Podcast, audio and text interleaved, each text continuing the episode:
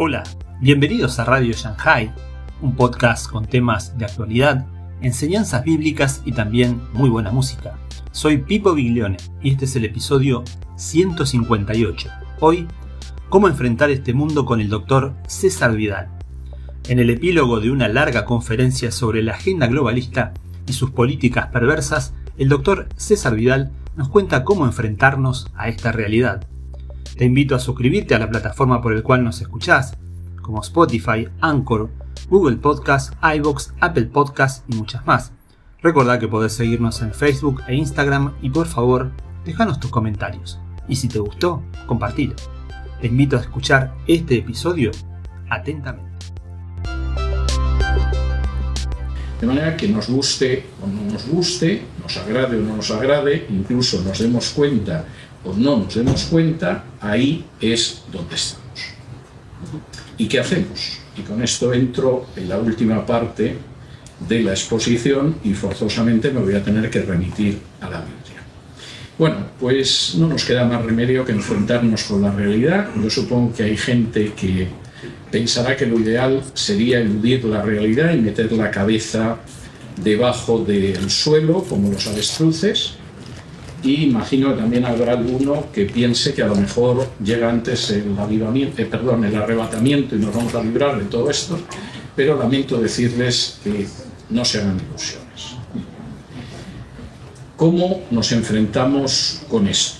Pues yo le diría que recordando seis cosas a las que me voy a referir en los minutos que me quedan de esta exposición y creo que voy a tomar alguno más de los que me merece. Primero, tenemos que identificar la mentira.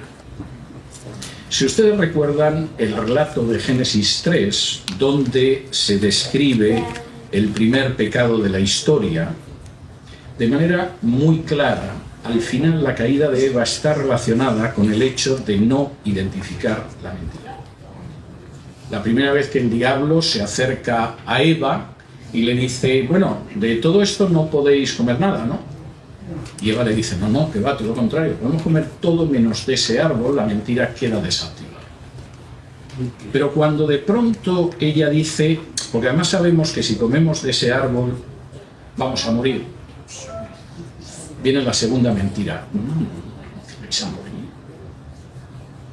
Os espera un futuro radiante. Vais a ser vosotros los que distinguiréis entre el bien y el mal. Vais a ser como Dios. Y la no identificación de la mentira trajo consecuencias en las que no me voy a detener ahora, pero eso. El primer paso, y es un paso muy delicado, porque la práctica totalidad de los medios de comunicación y buena parte del aparato educativo y buena parte de las instituciones está controlada por la agenda globalista, el primer paso es identificar la mentira. Y en este sentido, sin identificar la mentira, realmente el panorama puede ser un panorama tremendamente difícil. Segundo aspecto esencial. Me van a acompañar Apocalipsis, capítulo 21, donde aparece un pasaje sobre el que no se suele predicar mucho, dicho sea de paso, pero a mí me parece tremendamente interesante lo que cuenta Juan en Apocalipsis 21. Dice así desde el versículo 6 en Apocalipsis 21. Apocalipsis 21 del 6 en adelante. Y me dijo, hecho está, yo soy el alfa y la omega, el principio y el fin, al que tuviere sed, yo le daré gratuitamente de la fuente del agua de la vida. El que venciere heredará todas las cosas y yo seré su Dios y él será mi hijo. Hasta ahí suena bien, es bonito. Es la promesa a aquellos que han creído en Jesús, que si efectivamente eh, vencen, heredarán todas las cosas, se confirmará su condición de hijos de Dios. Pero fíjense lo que dice en el versículo 8. Dice, pero los cobardes e incrédulos, los abominables y homicidas, los fornicarios y hechiceros, los idólatras y todos los mentirosos tendrán su parte en el lago que arde con fuego y azufre, que es la muerte segunda. No me voy a tener en el catálogo de pecadores y rectos, pero fíjense los dos primeros que aparecen. los cobardes y los incrédulos. Si cualquiera de nosotros hubiera elaborado una lista, ahora mismo antes de leer este versículo, hubiera dicho saquen un pedazo de papel, una pluma y hagan una lista por orden de importancia sobre la gente que va a ir al lado de fuego de azufre, tengo dudas de que alguno de ustedes hubiera puesto en primer lugar a los cobardes. Pero sin embargo, las palabras de Juan son muy, las palabras de Jesús que transmite Juan son muy claras. Los que van en primer lugar son los cobardes y los incrédulos, los que se niegan a creer. Y es algo tremendo. Identifiquen la mentira y en segundo lugar, no se dejen llevar por el. Porque el destino de los cobardes es muy claro. Y desgraciadamente hay muchas teologías eh, encaminadas a que la gente sea cobarde. Y a decirles que no van a tener dificultades, ni problemas, ni ningún tipo de, de mal momento en esta vida o cosa parecida, lo cual es algo absolutamente contrario a lo que aparece en el Nuevo Testamento. No se dejen llevar por el miedo. Hace aproximadamente una, algo más de una docena de años, sí. Hará unos, unos 15 años, algo más de 15 años, harto de soportarme, el presidente del gobierno que había entonces en España, que era el socialista José Luis Rodríguez Zapatero, llamó al presidente del periódico en el que yo escribía todas las semanas para que me echara. Eh, hay gente que piensa que el director del periódico es el que manda en el periódico. No se lo crean ustedes, aunque lo vean en las películas de Hollywood. Encima del director del periódico siempre hay algo. A veces tiene un cargo, es el presidente, es el asesor, es el que aparentemente lleva los cafés, etc. Pero el director de un periódico nunca manda. Y a medida que ha ido avanzando la concentración de medios de comunicación menos, y en este caso el que mandaba era el presidente de la casa. Entonces, en una conversación amistosa, porque Zapatero podía ser amistoso, le, dijo que por qué no me echa. No, esto era desagradable, las cosas que escribía, la columna la podía escribir otra persona. Y este hombre, como era bastante astuto, no crean que era un defensor de la libertad de prensa, era simplemente astuto. Me llama. Me dijo, me ha llamado Zapatero, me ha llamado el presidente del gobierno para que te eche del periódico. Yo, ¿qué le has dicho? No, no, ¿qué me dices tú? ¿Qué me dices tú? Digo, pues mira, le puedes decir a Zapatero que si piensa que a partir de ahora voy a decir que el matrimonio homosexual está muy bien y que la liberalización del aborto es estupenda y que su política económica es medianamente sensata, vaya buscando una silla cómoda porque le va a tocar esperar. Y si me quieres quitar la columna, no te preocupes que ya me ganaré la vida de otra manera, llevo muchos años haciendo. No, no, eso no lo quiero decir. Decidió no echarme me echaron hace dos años, pero bueno, todavía, todavía hubo un periodo de años intermedios en que seguí escribiendo. Hay que identificar la mentira, no hay que dejarse llevar por ella. Tercero, y esto es muy importante, debemos recordar quiénes somos. Me van a acompañar al Evangelio de Mateo, Mateo capítulo 5. El Evangelio de Mateo es, es un evangelio muy peculiar. Todos los evangelios son bastante más peculiares de lo que la gente pueda pensar a primera vista. Pero Mateo es un evangelio muy peculiar porque es un evangelio escrito para judíos, fundamentalmente. De manera que es un evangelio donde continuamente aparecen profecías del Antiguo Testamento para que Mateo las pueda poner y decir, lo veis, Jesús es el Mesías. Se cumplió esta profecía y la otra. Pero luego hay otra cuestión que se aprecia menos a simple vista y que es muy importante.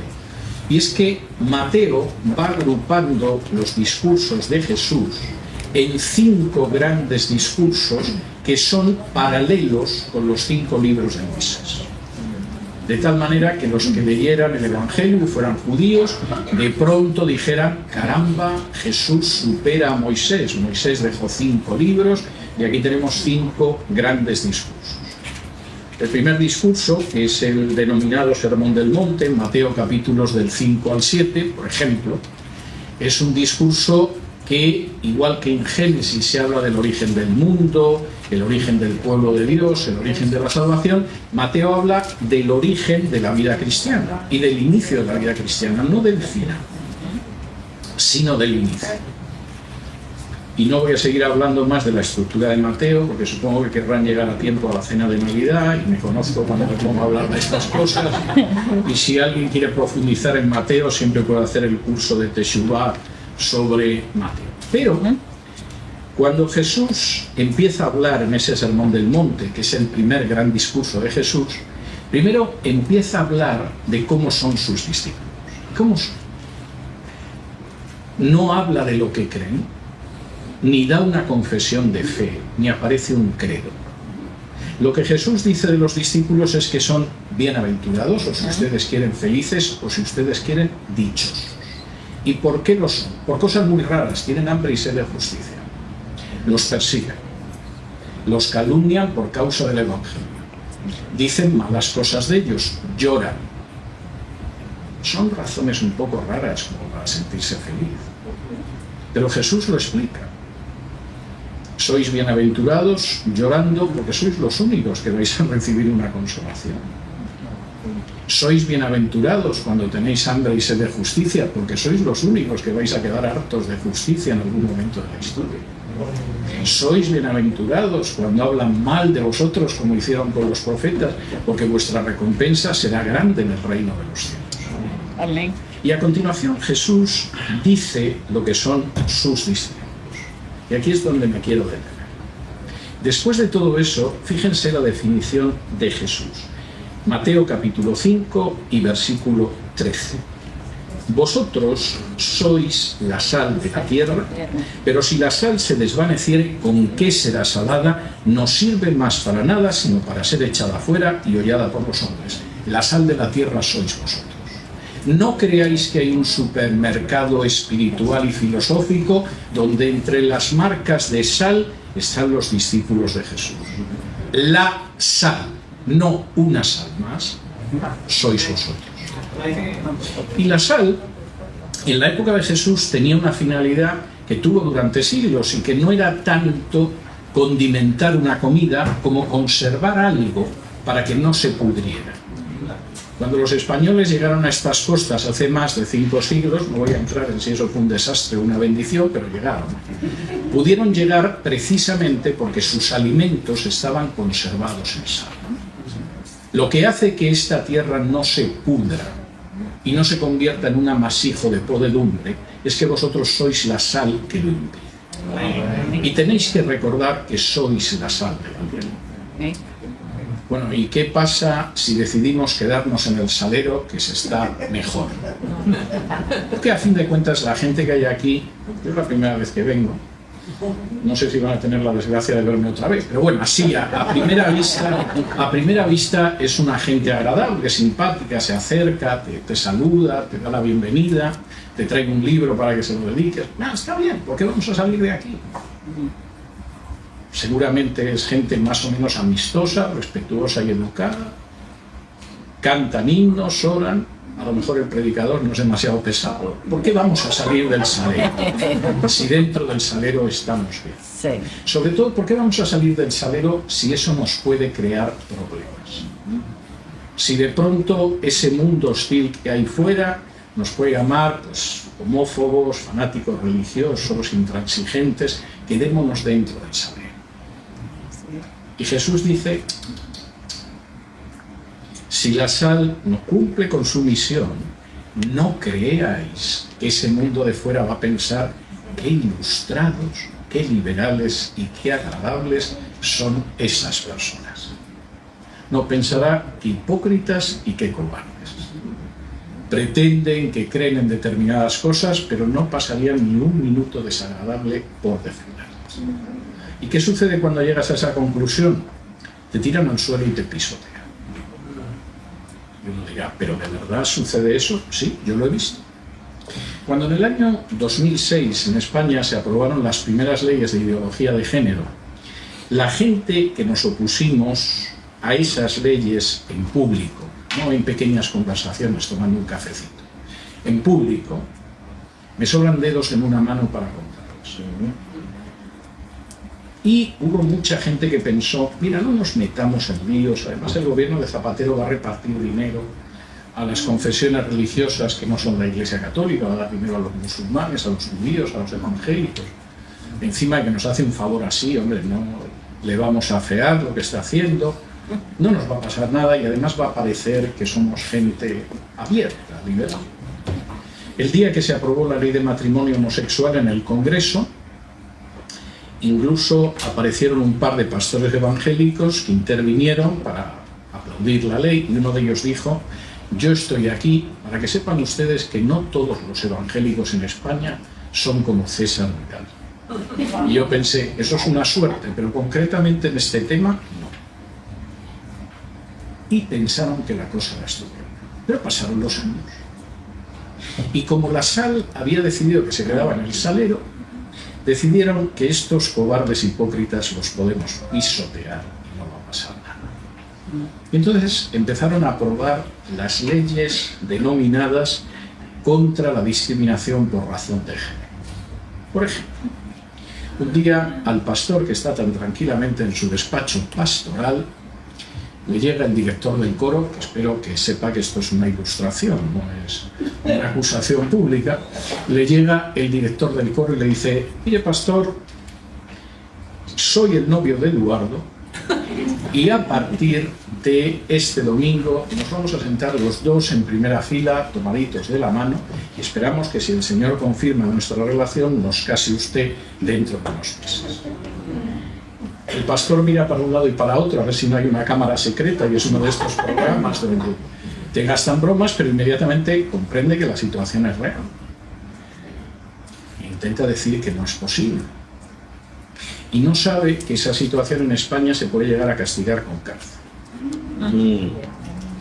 No necesariamente tiene que ser el director del coro, puede ser la secretaria. ¿no? De pronto llega la secretaria un día y dice, mire pastor, que sepa que soy la enamorada de Carmencita y a partir del próximo domingo nos sentaremos en primera fila para que se vea el amor que nos tenemos y esperamos que nos va a casar a la vuelta de unos meses. Y el pastor en España sabe que le pueden multar, le pueden cerrar el lugar de culto, incluso puede ir a la cárcel. Y entonces se asusta. Cuando Blasal, que se había quedado dentro del salero, vio que la tiraban al suelo y la podían pisotear, pero bien, se asusta. Me pasé el verano pasado reformando constituciones de iglesias en España para que no los pudieran meter en la cárcel por negarse a celebrar un matrimonio homosexual. Recordemos que somos la sal y la sal no se queda en el salero. ¿Y qué más tenemos que recordar? Mateo 5, la otra definición que da Jesús de sus discípulos, versículos del 14 al 16. Vosotros sois la luz del mundo. Una ciudad asentada sobre un monte no se puede esconder, ni se enciende una luz y se pone debajo de un almud, sino sobre el candelero y alumbra a todos los que están en casa. Así alumbre vuestra luz delante de los hombres, para que vean vuestras buenas obras y glorifiquen a vuestro Padre que está en los cielos. Sois la luz del mundo, no una luz más. Uno va a un supermercado y de pronto se encuentra meditación trascendental, los sufíes, los mormones, etcétera, y compras una luz que parezca que está mejor.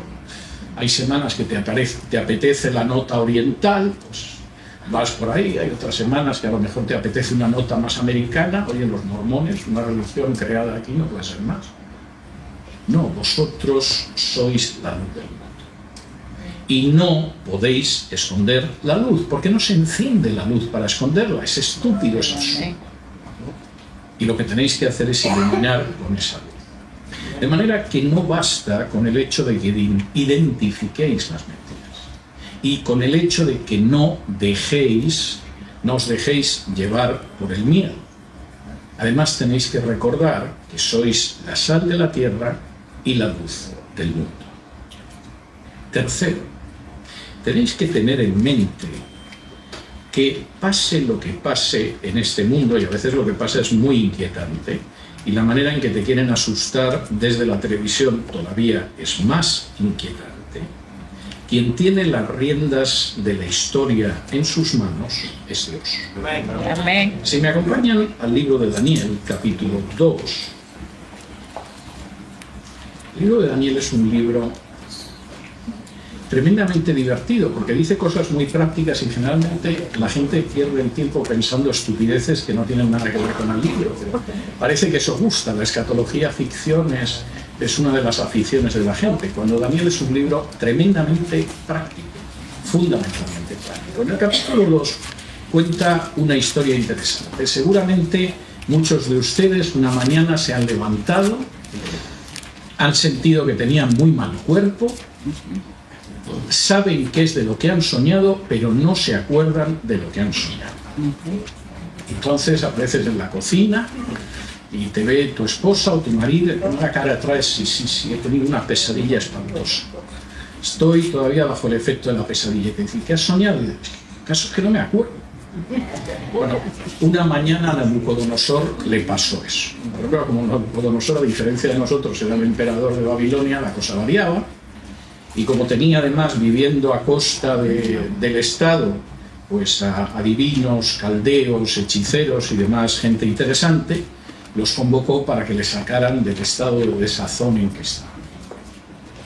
He tenido un sueño y querría ir que me revelarais el sueño, que me lo interpretarais. Entonces se pusieron muy contentos y por supuesto, Majestad, por supuesto que podemos interpretar el sueño. ¿Qué habéis soñado? Y Nabucodonosor decía, el caso es que no me acuerdo, pero se supone que con lo que os pago vosotros vais a saber el sueño y me lo vais a interpretar. Pues no es posible, Majestad. Pues no va a ser posible que vuestra cabeza siga encima de los hombros si no me decís el sueño y la interpretación. Y ante esa situación, la gente del Departamento de Ciencias Ocultas del Imperio Babilónico, viendo que iban a acabar todos con la cabeza separada del cuerpo, empiezan a pensar y de pronto alguien dice, oye, hay un chico que se llama Daniel, un exiliado judío, este parece que tiene ciertos poderes, a lo mejor nos podría sacar de esta situación, llamado Daniel. Y Daniel llega, se pone en oración, Dios le revela el sueño, él se lo va a contar a Salomón, etc., perdón, a Nabucodonosor, y yo no me voy a entretener en ello, pero sí me voy a entretener en lo que dice Daniel, porque es enormemente importante. Dice así en Daniel, capítulo 2 y versículos del 20 en adelante. Y Daniel habló y dijo, sea bendito el nombre de Dios de siglos en siglos, porque suyos son el poder y la sabiduría. Él muda los tiempos y las edades, quita reyes y pone reyes, da la sabiduría a los sabios y la ciencia a los entendidos. Él revela lo profundo y lo escondido, conoce lo que está en tinieblas y con él mora la luz. Lo que pasa, por muy difícil que sea de entender, no es el fruto del azar, ni es simplemente el resultado de la acción humana. Es verdad que las épocas, los tiempos, las edades cambian, pero no cambian porque actúa la ley del materialismo histórico, como pensaba Marx, o porque hay una serie de circunstancias que lo empujan, o porque los seres humanos son los que conducen la locomotora de la historia. Dios es el que muda los tiempos y las edades. Y Dios es el que quita y pone reyes. No lloriques mucho si no han elegido a tu candidato porque a lo mejor ha sido una bendición. O es, o es la preparación del juicio de Dios sobre tu país. Pero en cualquier caso, ten en cuenta que eso no es simplemente el fruto al 100% de la acción de los hombres. Es Dios en última instancia el que se mueve sujetando las riendas de la historia y pone y quita reyes. Y es Él el que da la sabiduría a los sabios y la ciencia sería mejor el conocimiento a los entendidos. Y si quieres actuar con sabiduría, busca a Dios para saber lo que tienes que hacer en momentos concretos. ¿Y quién revela lo profundo y lo escondido? Él. ¿Y quién conoce lo que está en tinieblas y no se puede ver? Él. ¿Y quién tiene a la luz morando a su lado? Él. De manera que recordemos que es importante que efectivamente en cuarto lugar es Dios quien controla la historia. Y que aunque haya situaciones terribles a lo largo de la historia, hay muchas, sin embargo nunca se le van las cosas de las manos. Y basta leer, por ejemplo, los profetas del Antiguo Testamento para darse cuenta de que los profetas dicen no puede ser que esta catástrofe esté en tus propósitos. Y Dios le dice, por supuesto que sí, por supuesto que sí. Y os advertí varias veces y no hicisteis caso. Y como Dios no hace acepción ni de personas ni de naciones, cuando determinadas naciones deciden caminar de espaldas a Dios, más tarde o más temprano llega el juicio. Quinto y último, subrayo de último porque supongo que esto les va a tranquilizar. Eh, acabo con esto. Quinto y último, consideren siempre el final de la historia y considérenlo con paciencia. Les voy a pedir que me acompañen a la carta a los hebreos, es el último texto en el que me voy a detener antes de llegar a las preguntas. La carta a los hebreos es un texto del Nuevo Testamento muy peculiar, enormemente peculiar. El autor escribe a un grupo de judíos que tiempo atrás habían creído que Jesús era el Mesías y era el Hijo de Dios. Pero eso había sido años atrás. Y el tiempo había ido pasando. Y aunque Jesús había profetizado que el templo de Jerusalén iba a ser arrasado, ahí estaba el templo impresionante. Se veían los edificios totalmente impresionantes. Y seguían ofreciendo sacrificios a diario. Salían los sacerdotes y tocaban el cuerno del carnero y cantaban. Y no parece que se haya cumplido lo que dijo Jesús. ¿Y si nos equivocamos al creer en Jesús? ¿Y si Jesús tenía palabras bonitas, pero no era quien dijo que era? Y el autor de la carta a los hebreos escribe para mostrarles que no deben de apartarse de lo que creían. En el primer capítulo, el autor de la carta desarrolla toda una exégesis del Antiguo Testamento para mostrar que Cristo es Dios. En el segundo capítulo muestra que Cristo es hombre, pero no es un hombre como nosotros, sino que es un hombre que fue perfecto y sin pecado. Y a partir del capítulo tercero va mostrando cómo Jesús, que ha ofrecido una vez y para siempre su sacrificio en la cruz, precisamente porque ese sacrificio es perfecto, es una vez y para siempre, y Él se ha sentado a la diestra del Padre en vez de quedarse de pie como los sacerdotes de Israel, precisamente porque ese sacrificio es perfecto y completo, al templo de Jerusalén le quedan dos noticiarios ese sistema está muerto, aunque todavía se vean los sacrificios y el templo esté en pie. Y el sistema está muerto. Y por cierto, no mucho después de escribirse esta carta, efectivamente llegó el ejército romano de Tito, arrasó el templo y no se ha vuelto a reconstruir en casi 20 siglos. Pero cuando llega a esa parte de la carta, en el capítulo 11, el autor de la carta a los hebreos empieza a decir que para creer en eso hay que tener fe. Y que la fe es muy importante para mantener una relación con Dios que nos permite entender el mundo en el que vivimos. Y empieza a hablar de ejemplos de fe que a todos nos gustan. Imagínense que de pronto van ustedes con el pueblo de Israel que acaba de salir de Egipto viene detrás el ejército del faraón y se abre el mar de las cañas y pasa, y en ese momento Moisés extiende el brazo y se cierra el mar y se acabó el ejército del faraón. Han hecho no sé cuántas versiones de Hollywood, la cual peor, de modo que la historia es buena. O imagínense que llegan ante Jericó y los muros son absolutamente inexpugnables, infranqueables, inconquistables, pero tocan la trompeta y de pronto los muros se desploman y conquistan la ciudad.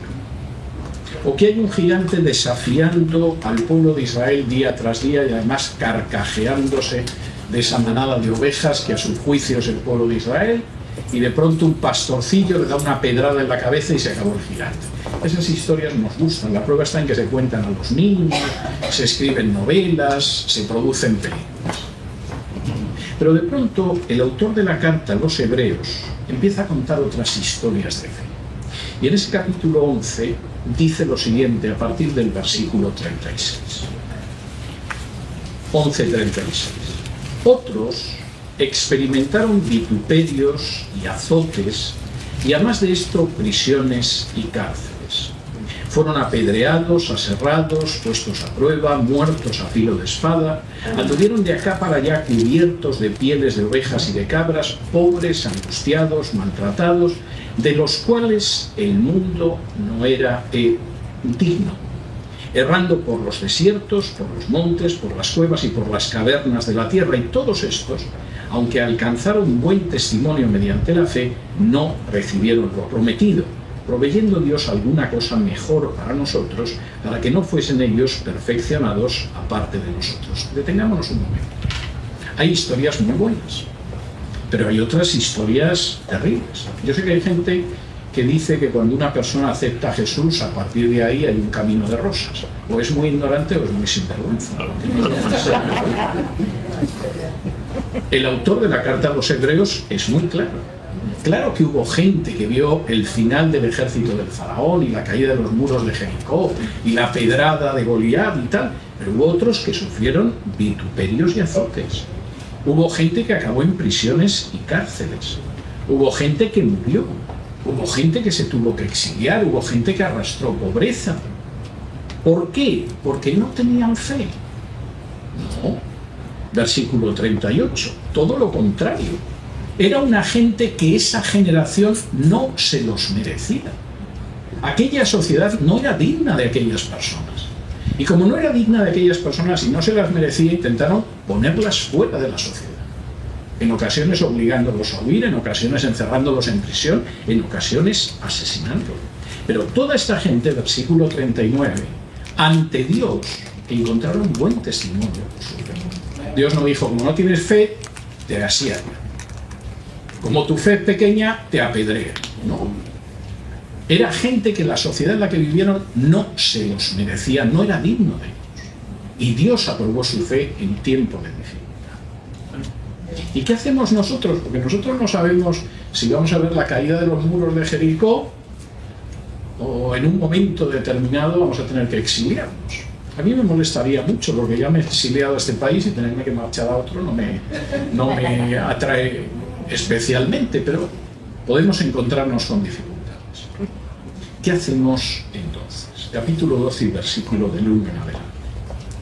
Por tanto, nosotros también, teniendo en derredor nuestro tan grande nube de testigos, despojémonos de todo peso y del pecado que nos asedia y corramos con paciencia la carrera que tenemos por delante, puestos los ojos en Jesús, el autor y consumador de la fe, el cual por el gozo puesto delante de él, sufrió la cruz, menospreciando el oprobio y se sentó a la diestra del trono de Dios. Considerad a aquel que sufrió tal contradicción de pecadores contra sí mismo, para que vuestro ánimo no se canse hasta desmayar. El autor de la carta al llegar aquí dice, la vida es una carrera. Y la vida es una carrera que no es una carrera de 100 yardas. ¿eh? O sea, no, las dificultades que hay en la vida, las grandes causas, lo que sucede, no es algo rápido. Ganas, se acabó, te da la medalla y todos están contentos. La vida es una carrera de fondo es una gran maratón. Y en esa gran maratón, lo que tenéis que hacer, porque sois muchos los que vais corriendo y los que han corrido y los que correrán, es en primer lugar quitarte el peso del pecado. De la misma manera que un corredor, vamos, lleva las zapatillas, un calzón, poco más, para que no le pese mientras va corriendo kilómetro tras kilómetro el maratón, en primer lugar tenéis que quitaros ese peso. En segundo lugar, tenéis que correr con paciencia. Los que han corrido carreras largas como la maratón saben que uno tiene que saber correr con paciencia, administrándose el resuello, sabiendo cómo respira, porque es la única garantía de que acaba la carrera. Como empieces a correr a lo loco, como no tengas paciencia, como, como apresures las cosas, hay un momento en que de pronto te caes y no te levantan ni con una grúa, simplemente te has quedado sin fuerza y sin capacidades. Y el autor de la carta a los hebreos dice, no, tenéis que correr con paciencia. ¿Cómo aprendemos? Fijaos en Jesús. Jesús corrió también esa carrera. Y sabía que enfrente de esa carrera, al fondo, había una cruz. Pero no se dejó desanimar por la cruz, porque sabía que detrás de la cruz estaba la tumba vacía y el ascenso a la diestra del Padre. Y por lo tanto menospreció el hecho del oprobio, del insulto, de la calumnia, de la crítica que pudiera venir de otra gente, aunque fueran los dirigentes espirituales de Israel. Considerad eso mismo también vosotros, a aquel que sufrió tal contradicción de pecadores contra sí mismo, para que vuestro ánimo no se canse y desmayéis. No se trata solo de identificar la mentira, no se trata solo de no dejarse llevar por el miedo, no se trata solo de recordar que somos la sal de la tierra y la luz del mundo. No se trata solo de tener presente que los grandes procesos históricos, más allá de lo que vemos, están en las manos de Dios. Se trata de saber que hay una carrera que hay que correrla con paciencia y que hay un final en la historia. Permítanme que les cuente una historia para acabar con esta segunda exposición y dejar el tiempo para las preguntas. A finales del siglo XVIII, un jovencito que pertenecía a un sector de la clase acomodada en Inglaterra, la familia no eran ricos ni millonarios, pero sí era una, una familia de cierto acomodo. Un día, escuchando a un predicador evangélico predicar el Evangelio, se convierte. Al principio, ni sus amigos, ni su familia le dieron mucha importancia. Es como cuando de pronto uno es jovencito y decide formar un conjunto de rock y coge una batería, dos guitarras y se encierra en el garaje de la casa y se dedica a darle. La gente se le pasará, el año que viene va a la universidad, tiene una novia tonterías que hemos hecho todos, se le va a. Y pensaban, bueno, este dice que es cristiano, que a se le pasará. Si es un chico que le gustaba cantar, beber, se le pasará. Pero no se le pasaba.